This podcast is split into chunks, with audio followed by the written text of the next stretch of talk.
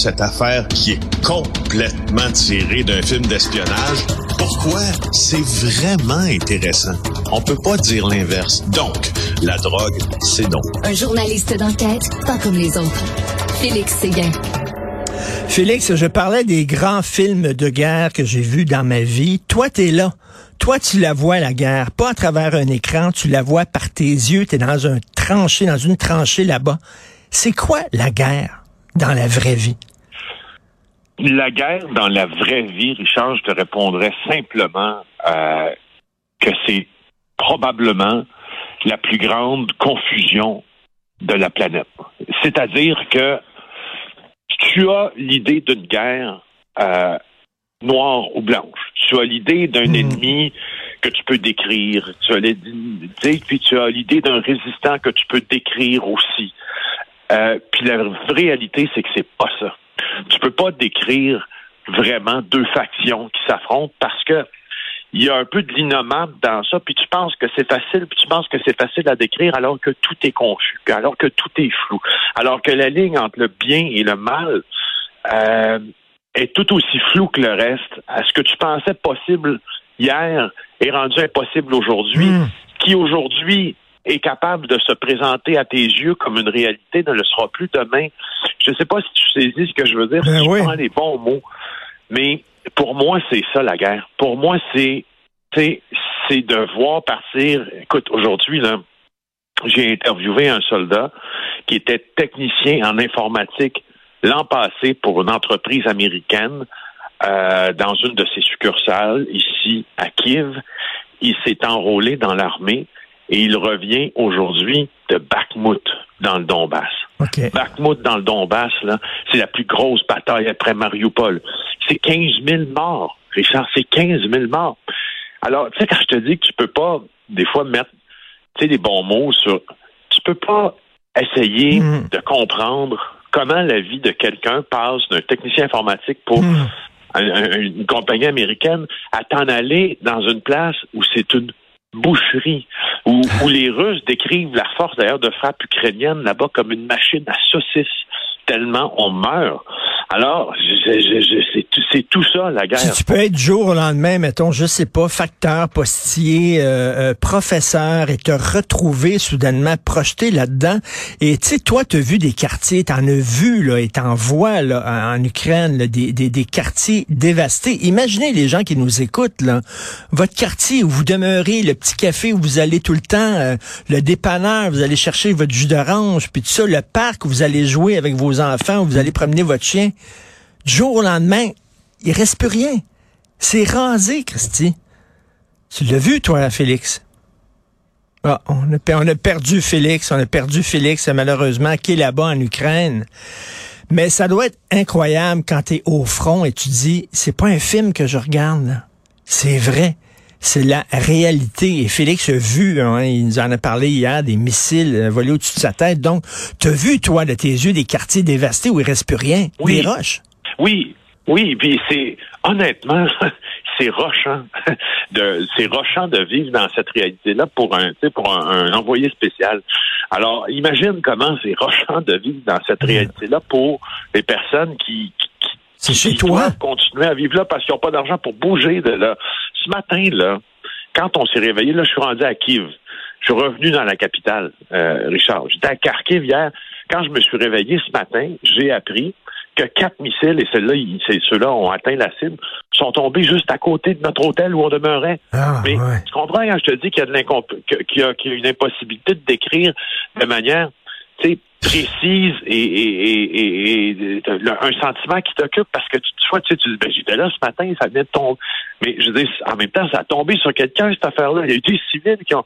Donc, je, je, je, c'est euh, c'est toute une affaire. Euh, et, tu te demandes où c'est que ça va aller. Tu sais, ils sont sur le chemin de la guerre. Ça va aller où? Est-ce qu'il va y avoir une escalade? Et écoute, euh, toi, la visite surprise de Biden, est-ce que ça a fouetté les troupes? Est-ce que ça a donné, je sais pas, un message d'espoir aux gens qui étaient là? C'était perçu comment? Oui, je pense que ça a donné un message d'espoir, c'est ce que j'ai perçu. j'ai également perçu que le, le, le j'ai pas mal plus perçu que le discours de Vladimir Poutine euh, a résigné, a, fait se, résigner plusieurs Ukrainiens à prendre euh, un peu leur mal en patience en disant que tout ça était pour durer presque indéfiniment. C'est plutôt ce sentiment-là que j'ai eu le petit coup de pouce de, la visite de Biden.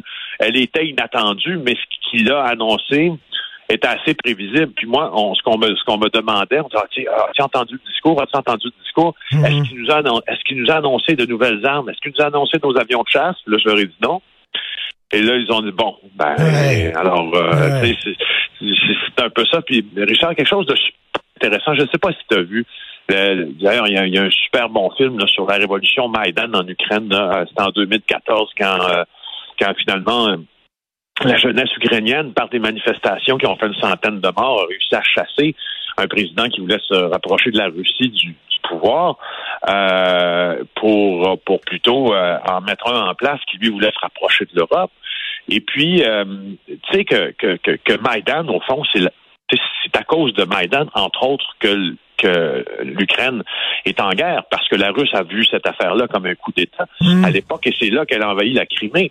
Puis à partir de, de, de, l'annexion de la Crimée, bon, tout a tout a chaviré. Puis puis puis Vladimir Poutine maintenant euh, essaie de prendre l'est du pays. Et moi j'ai rencontré plein de gens aujourd'hui issus de cette révolution-là, donc des jeunes qui ont décidé qu'ils allaient eux-mêmes régler les problèmes de leur pays, qui se sont en haut. Quand je te parlais du soldat de Bakhmut, c'est quelqu'un issu de Maïdan. C'est la révolution Maïdan aussi.